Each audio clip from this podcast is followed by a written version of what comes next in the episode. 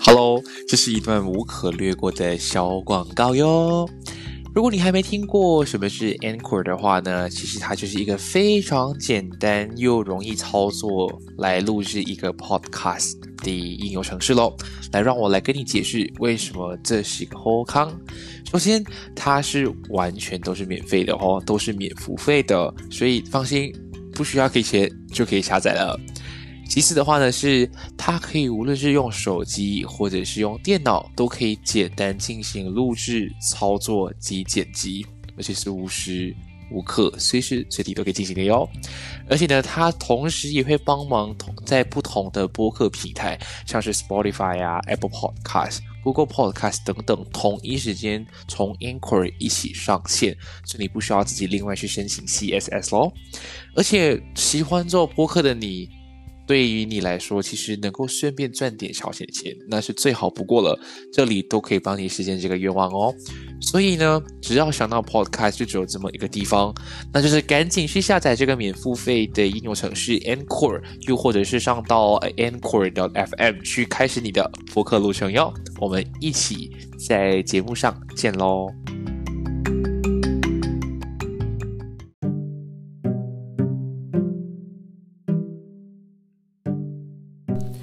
嗨嗨，欢迎回到闲聊姐妹，我是庭贤。哎，今天就是第四集啦。那还记得上一集有大概跟提大家提到，哎，就是跟大家分享一下我这四年。就是在台湾啊，然后马，然后以及这二十三年在马来西亚以及在澳洲三个不同国家生活的一些呃不同的地方，然后一些小小的故事跟大家进行分享嘛。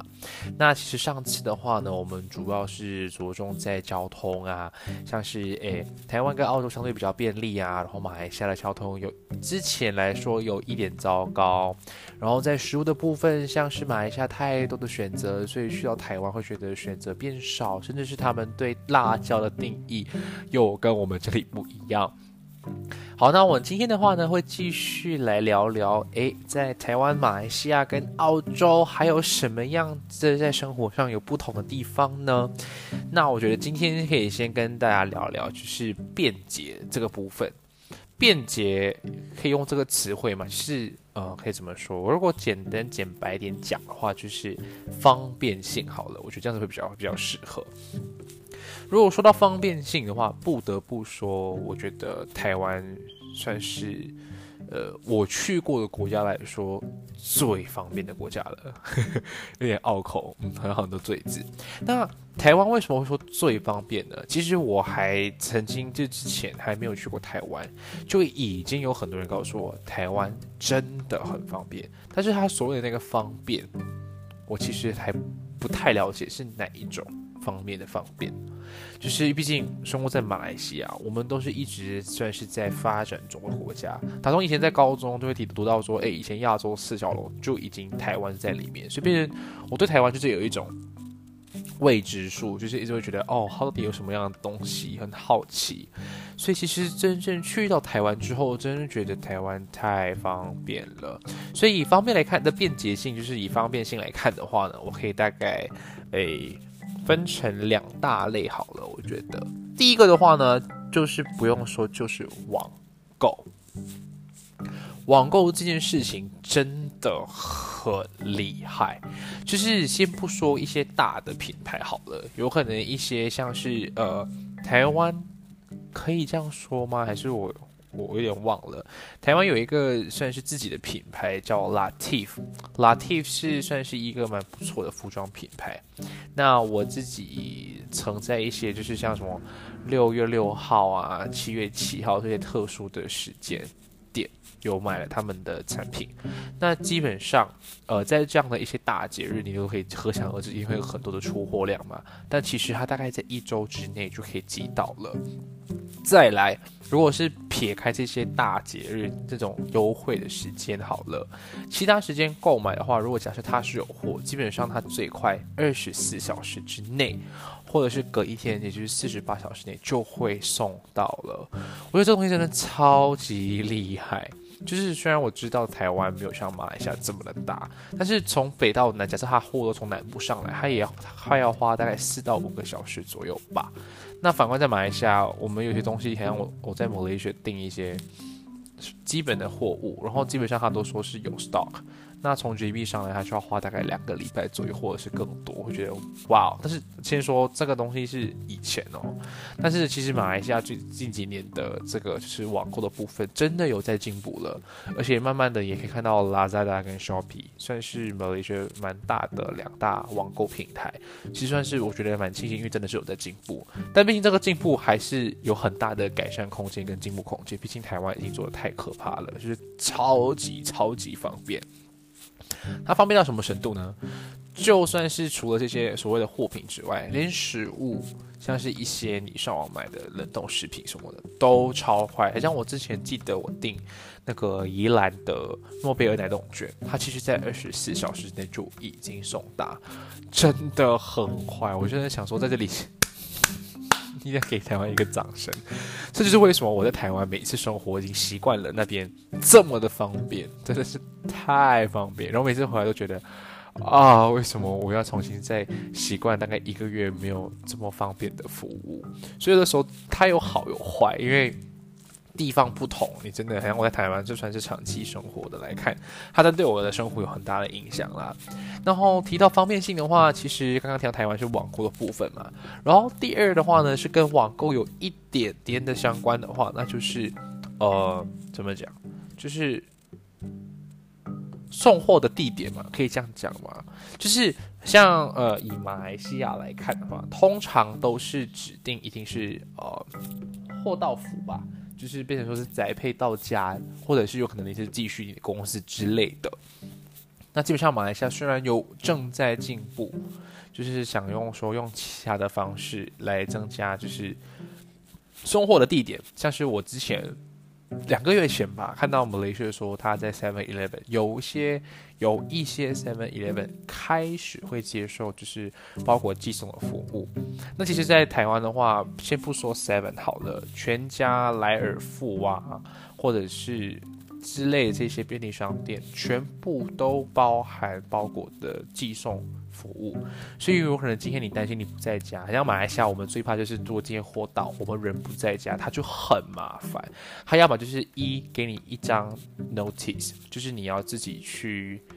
呃，什么 notice 会可能是你要打电话去跟他们讲你什么时候会在家，然后他们会再寄过来，又或者是你一定要去到他的最大的 warehouse 才可以领取你的包裹，所以它真的很麻烦。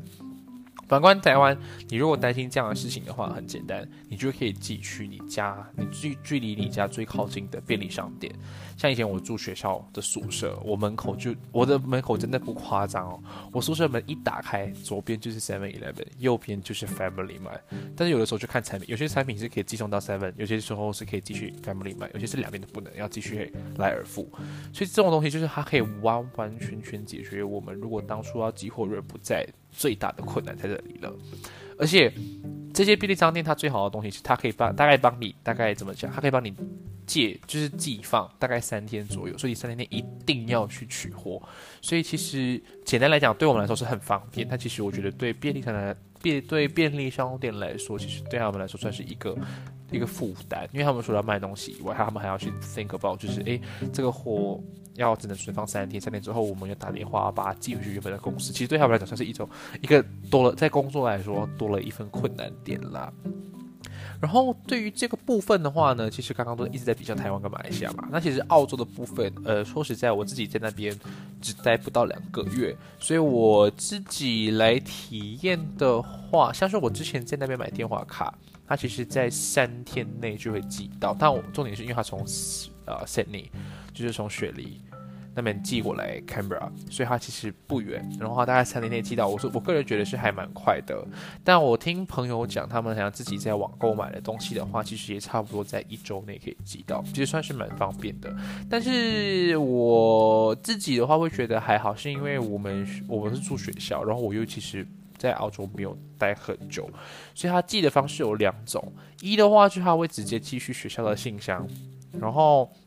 他寄到信箱之后呢，他有点尴尬。学校是有邮局的，所以他统一都会先寄去邮局，无论是什么样的呃配呃栽培公司，然后呢。呃，学校的住宿服务组就会在某一个某每一个礼拜的其中一个时间会过去收取货，然后收集之后再送去他们自己的服务中心，再开始分类，然后分成不同不同的呃住宿宿区，然后房间的位置什么的，他们才会呃寄信去给你通知说，哎，你的货到了，记得要来柜台拿。所以，说这个服务程序有一点繁杂，但如果今天你今天呃你买的东西是用的是指定的宅配。邮政公司像是很像学校的话，是假设它是 My Post 好了。那如果你今天学校有 My Post 这个单位，然后你买的东西又是用 My Post 的话，你就比较容易能够去 track 说它东西什么时候寄送，然后它会直接到达学校的那个单位之后，你直接过去取就好，就不用再透过让他们收集，再拿到去住宿服务组再重新分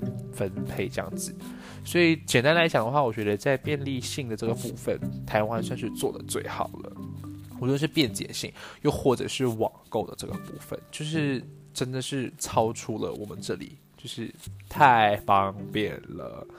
然后他说这方面就算了。然后我刚刚提到便利店除了网购的部分嘛，然后其实刚刚有大概提到便利商店包含的服务，其实便利商店也很方便，是。它，那它虽然最近有在进步了，但先讲台湾，现在已经正在做的是，它其实还要做那种有 iBond，它是一个一台机器，它可以去付你的费用，像是电费单呐、手机的单呐，然后水电之类的。如果是比较大笔的数目的话，可以直接去 counter 给钱。其实这东西已经是远远超乎我的想象了。虽然 Malaysia 我们通常都会都会知道要去 post large，就是去邮局去处理，但其实台湾已经是发展到说连便利商店都可以做的。时候其实真的很好。再来就是便利商店的食物，那台湾的冷冻速食速成的食品其实算是很方便，而且算是蛮好吃的。然后有的时候以前刚到台湾的时候，就觉得很好奇，为什么 YouTuber 会很喜欢做呃便利商店的开箱影片，而且其实是每两周就会有一集。那是因为台湾基本上每两周到三周，甚至一个月内都会有一到两次跟不同的牌子做联名。所以就会有很多很多的新的食物，好像是，呃，假设像是现在是暑假嘛，就一定会是有芒果季，然后就会很多像是芒果的甜品店，然后之类的会有联名，然后就出一些芒果的甜品或什么，所以就是超级好吃。然后除了甜品类的部分的话，其实还会有一些餐厅的联名，像我之前还蛮喜欢台湾的那个什么金色山脉，它算是一个餐酒吧，然后过后它有的它之前跟 Seven 有做一个联名，然后推出了那个意大利面的饭啊什么，其实都很好吃。而且它方便的是，台湾的便利商店讲白一点是太多多到泛滥，有可能你今天你走几步就看到一间便利商店，它真的太多太多太多，它真的超级无敌方便。有可能你住家附近就会有四到五间，就是说你今天在选择食物的部分就超多，有可能今天去 A Seven 店，然后发现哎这个食物卖完了，你去 B 的 Seven Eleven 搞不好就会有了，所以它很靠近又很方便，而且它的食物都很算是蛮好吃的，就算是大概。如果以十分满分来看，其实都是有六点五到七分左右，而且都很很好看就是你一看包装分量很足，然后其实有没有说也没有说到到太贵，然后过后你基本上放微波炉大概不到三十秒，可能最多一分钟，它就是直接可以来吃，它真的真的很方便。虽然马来西亚的 My News 跟 Seven 有在做，但是我有吃过，我就觉得其实嗯。不是说难吃，有可能是因为马来西亚不流行这样的文化。毕竟台湾是一个快节奏、快步调的地方，所以每个人就是上班一定会习惯性去去买，然后就是带去公司去微波。但马来西亚并没有这样的习惯，因为马来西亚的食物种类选择太多，所以有可能一些冷冻的食品放那边放太久，那时候我们吃的时候会觉得。有可能饭太干，或者是肉太柴，或者是酱料不好吃，就会有这样的问题出现。但其实近几年来，马来西亚大概从两年前吧，还是去年开始，其实全家开始呃进驻马来西亚。那全家的微博视频，或者是这种所谓的关东煮啊，其实算是蛮出名的。就是毕竟在台湾或日本都已经知道，所以在马来西亚来说的话，它算是一个比较不错的便利商店。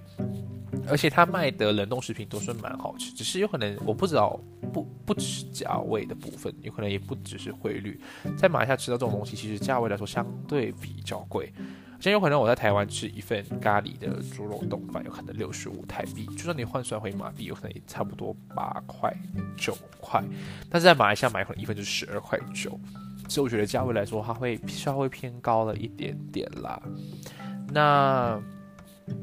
除了这个以外的话呢，我觉得还有一点可以提到的是，呃，我们可以带微微带到的是宿舍的生活好了。像基本上台湾的大学，不用说台湾，我记得马来西亚或澳洲，其实大学里面都一定会有餐厅、咖啡馆或者是一些快餐店。那我在马来西亚。曾经去到过的一些大学，好了，其实他们里面的快餐店其实也没有没有到很多，有可能，呃，国立大学可能有一些就是自己的就是学餐嘛，然后有可能快餐店只有一家到两家，然后私立的学校有可能会比较好，然后可能会有两到三家的的一些比较好吃的快餐店啊，有可能还会有星巴克什么的。但是台湾哈，台湾学校里面除了有便利商店，像 Seven 啊、莱尔富以外，有可能还会有咖啡馆或者是学餐。然后撇除这个的话，你去到外面。你的大学外面的路的街边一定都会是美食街，所以基本上在台湾读大学真的不用担心食物的部分。在马来西亚有可能你要烦恼，就是哎，今天你在学堂吃腻了，有可能你其他要吃其他的食物，你就要特地开车出门，它就相对来说比较麻烦了。那反观在澳洲的话，嗯，因为我读的是 Canberra，然后它就是一个。首都的大学，然后它又算是在一个森林保护区，所以其实吃东西的话，学校里面是有学餐，有两家学餐，但其实价位来说没有到很贵，但有可能外国人吃东西的那个 menu 啊，它更换不多，选择也不多，所以基本上每天去它都是一样菜，就跟你吃一两天。到三天到四天就会慢慢开始腻了，然后我还记得我当初在那边吃最多的是什么呢？是 Domino's Pizza，它刚好就是不偏不倚，就是刚好就在住宿组的隔壁，然后它刚好的位置就在全部的住宿区的正中央，而且它先不看汇率哦，我们只看当地澳币的价位的话，它其实每一天。都会有一个优惠的价格 for pizza，就是五元，就是五澳币的 pizza，而且是 regular size，其实很足，吃的很饱。就是说。五块钱澳币就可以吃到一大盒的披萨，其实它真正来说分量是蛮足的，而且它很快，而且又方便。基本上你只要想到要吃，在宿舍的时候就先上网订好，然后大概十分钟就可以过去取餐。其实它真的很方便，而且大不了有可能你饿了，你可能点了一杯小一个小吃，再点一杯饮料，它最多也差不多是接近十五澳币。所以我觉得感觉上来说。那是我在在 Canberra 吃最多的东西，因为图书馆也是可以内用的，所以基本上就是半夜要读书啊，还是当初要剪片做 vlog，都会直接顺手先去订了，然后拿了就直接往图书馆跑。所以我觉得这种东西真的很方便，有可能在马来西亚有这么方便，只是我很少去 explore，所以我也不能说太多，只能跟你说，我觉得台湾在这方面已经是吊打全部了，就是它真的很厉害。然后。讲完了便捷的话，我觉得最后要提的就是文化了。其实文化真是一个很玄的东西。虽然每我们虽然每次我们读书都会知道哦，不同国家有不同文化，但其实我们只是在片面上知道它不同。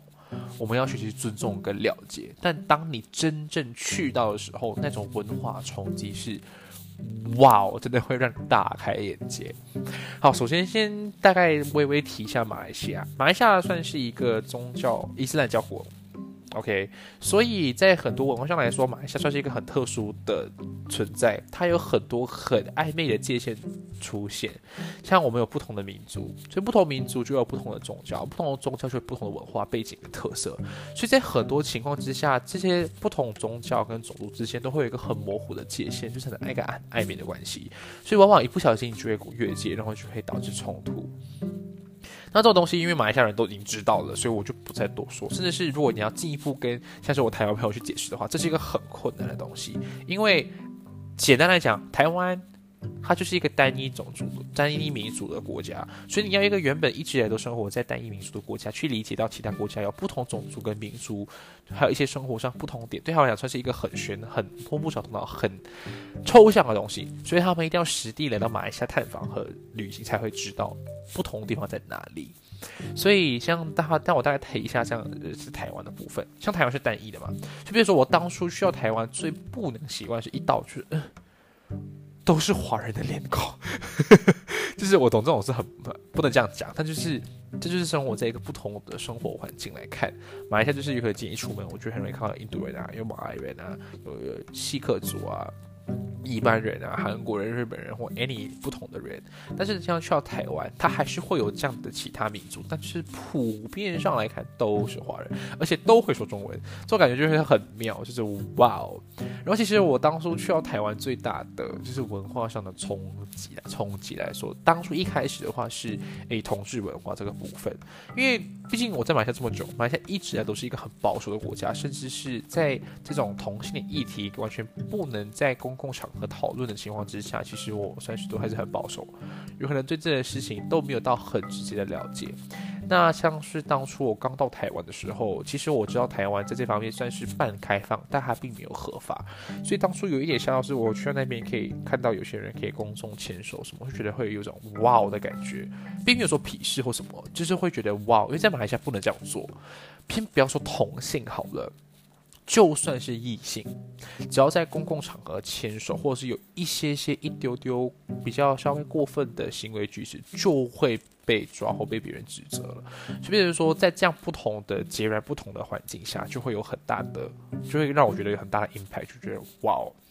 然后除了这块同性文化部分以外呢，很像嗯，台湾因为会比较是提倡的是自由民主。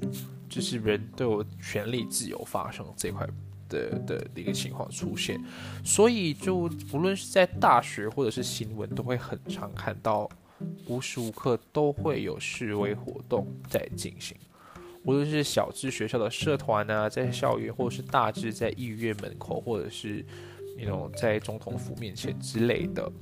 所以这个东西是在马来西亚根本看不见，因为马来西亚要有一个这样的一个机会。统一来讲，其他都会觉得它是一个非法的机会，所以更不可能提到是示威了。而且示威在马来西亚这东西很敏感，无论是不同种族的都好。就比如说这个东西，在我来讲，我觉得很旺，很像当初刚到台湾，我在学校，因为正大其实很常，大家都会觉得哦，正大很出名，因为他们很喜欢示威。其实我自己在那边读书，我觉得也蛮蛮蛮蛮常见的，所以到最后就是习惯了。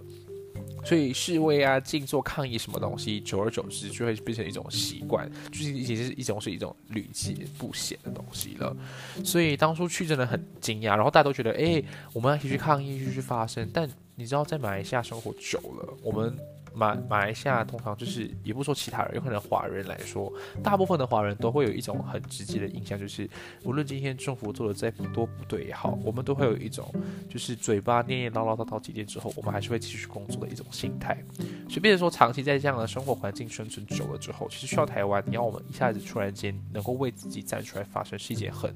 痛苦或者是一件很艰难的事情，因为我们。不曾有这样的机会，甚至是我们都不曾知道可以这么做。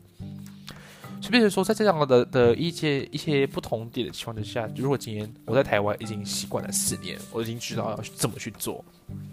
但他我唯一对我来说比较不好的一个反效果，就是我今天回到马来西亚，我就不能做这样的事情。不是说环境跟周遭不允许，而是因为民情跟国情不同。所以有的时候在这方面对我来说，文化上的的冲击是很大很大，因为毕竟很多东西是不能两地一起使用的。然后这样在在这部分的话，我比较难提到是澳洲的部分，是因为真的澳洲很难提，因为。也没有到很久，但我只知道的是，Canberra 它就是一个首都，它是一个算是大熔炉的地方，所以他们对于外国人的接受度其实相对比其他城市来的高。因为我其他朋友在像是墨尔本啊、雪梨啊，或者是 Perth，他们读书，他们都会很直接说，哦，那边排华的现象其实蛮严重的，什么什么。但其实我自己在 Canberra 的话，并没有发现到这样的问题，有可能是因为一来是大使馆都聚集在 Canberra，所以变成说在不同的民族跟人种出现的几率相对来高的地方来看，大家的接受。度相对会比较高，其实我在那边并没有排，没有，并没有感到任何排华的现象出现了，所以其实过得还算蛮快乐的。那其实综合来讲啦。呃，因为刚刚也没提到很多很深的内容，有可能如果下一次你们想要再听哪一个部分的话，我可以再细讲细讲会比较好。那其实纵观来讲，其实台湾、马来西亚跟澳洲这三个地方，无论是在任何的部分，先有可能小至呃一些生活习惯，大至一些国土文化习俗。其实很多东西我们在书本上都学到，但是你要实际如何去做到，真的是要去亲身体验才知道的。很多东西有可能在同样的词汇，在不同的地方说，就会有不同的含义。有可能简单来说，就觉得在马来西亚，我说，哎，我们都要去饭店，我们，哎，我们要去酒店，我们要去酒店住，我们要去哪里酒店？但这个词汇在台湾，别人就觉得酒店是一个很低俗，或者是一个，呃，称得上是有可能是一个三星色的场所。其实这种东西都是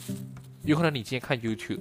都会很想看到的影片，但如果今天真的是实际在那个场合的时候，你真的能够保证不会说这些词汇吗？所以有可能久而久之，今天人的生活习惯久了，你习惯了，它就会造成一种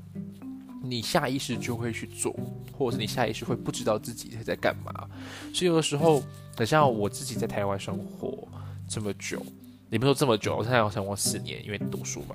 所以通常很多人都会。一开始都不会觉得我是外国人，或是我是侨生，并不是我刻意去去学台湾人讲话还是什么，而是我其实一直以来在说话这个部分，我都是比较呃稍微比较注意呃咬字发音，然后就会比较。呃，在乎就是自装腔圆这个部分，所以变成说，普遍上在马来西亚来讲，我会觉得我在表达跟说话的这部分会相对来说比较有一个优势。那今天去到台湾生活久了，自然而然就会被那边说话的感觉跟环境给影响，所以变成说我这次回我近期回来，大家都说，哎，你一开口就知道你是台湾的感觉。所以可能也是因为这个情况，我在台湾生活，大家都不会直接去。意识到，哎，我是外国人，有可能是聊久了，就发现，哎，一些用词啊、词汇啊，就想，所以很明显看得出，哦，你不是当地人了。所以，文化是一件很玄的东西，很像，呃，每个人都会说，哦，来马来西亚尽量不要在呃其他有族同胞面前提到猪肉啊、吃猪肉这种东西。大家有可能会开玩笑，哈哈大笑，是想笑着过，但这种东西真的是能不能做，你来了就会知道。就一样的道理，有的时候好像之前台湾还没有在同志文化还没被合法化的情况之下，你敢不敢牵手？就是这些东西都是你都是出自于自己你的想法要怎么去做。你今天是真的是能够入乡随俗吗？是这样说吗？还是你真的是了解什么东西该做，什么东西不该做的时候，那真的一切都是取决于你的一个决定。的一个想法，所以总结来说，不是说我在这里一定要鼓励你们出国，而是如果今天你的经济能力允许，或者是你真的有这个想法的话，请多多出国去看看世界，不要只是意味的想到说我只是想要去出国，想要去花钱，想要去拍照，想要回来炫耀。你若今天换个角度，今天每去一个国家，就当做是去学一个新的东西，这样其实你对于视野的开拓是真的很有帮助。我知道这是一些老话，就是老套，就是很老很老的话，但这是真的。你多多去看其他的世界，真的会学到很多东西。这种东西是你教不了别人，而是你自己所学，你就会觉得以后的未来你自己会很受用的。所以。不是说我今天在不同国家生存久了，我就觉得我高人一等，并没有。我只能说，今天这种东西你学到了，你自己知道就好，你能学到就好。如果你能够分跟其他人分享，那当然是最好不过。但往往有的时候你在不同国家看到了和学习到不同的东西，当你今天去想一个问题或看一个问题的层面的时候，请不要单单只看单一的表面。你要尝试去从不同的角度去看一件事情，毕竟每一个事情都是有黑白两面，都会有前后正反面的。所以今天想跟大家分享的是，去外国学习到最最大的东西，就是要学习如何用不同的角度跟观点去看同一件事情。就像我之前每次从外国回来，跟朋友班聚啊什么，聊到一些马来西亚的议题，有的时候不是我我要说，是。我朋友的有可能想法和看法比较极端、比较直接，或者是有可能我想的层面比较多。有可能因为我本身读新闻系的关系，但我觉得这就是一个很好，你能够分辨出自己跟你其他朋友最大不同的地方。不是说他们不出国就不好，而是也不是也不是说外国的月亮一定比本地的圆，只是说如果真的有这么这个机会，一定要尝试去出国看看，就算是这个交换也好。它一定会让你学到很多你在课本学不到的东西，这个是根本就是跟你就算提早毕业出来工作也学不到的。你出来毕业工作，你也只是比别人来来多了几年的经验，但是真正的视野这个部分，真的是要靠自己去外面走走，靠自己的那双脚，靠自己的眼睛去边走边看，这真的不一样。所以希望，嗯，今天的这个题材，呃，希望大家会喜欢。然后有想要听的内容，都可以欢迎直接私信我，或者是在呃 Facebook 或 Instagram 直接让我知道你想要听什么样的内容，然后我就会尝试整理之后，然后就会呃跟大家进行分享喽。那现在的话呢，基本上我的呃 Podcast 除了可以在 Encore。听到之外呢，其实你也可以在不同的平台听到，像是 Apple 的 Podcast，然后或者是像是 Spotify，然后近期的话呢，它都会自动帮我更新。等稍等我一下，我来看一看，它自动现在也更新了七个平台，所以有可能一些是大家没怎么听过，但说不定你有听的话，你就可以参考看看或分享给你身边所有的朋友。像是有 Breaker 啊，然后有 Overcast，有 Pocket Cast。Easy 以及 Radio Public，那我现在正在申请是 Google Podcast，所以其实就做这个东西还蛮好玩的，你可以在不同的平台都听到我的声音哈，这个东西好奇怪，所以就是呃，简单来讲，就是分了两集跟大家分享，就是这三个国家生活最大的不同点了。那不知道下一期又会带来什么样的内容呢？我们下一个时间再会喽，这个祝你有个愉快的夜晚，我是听见，拜拜啦。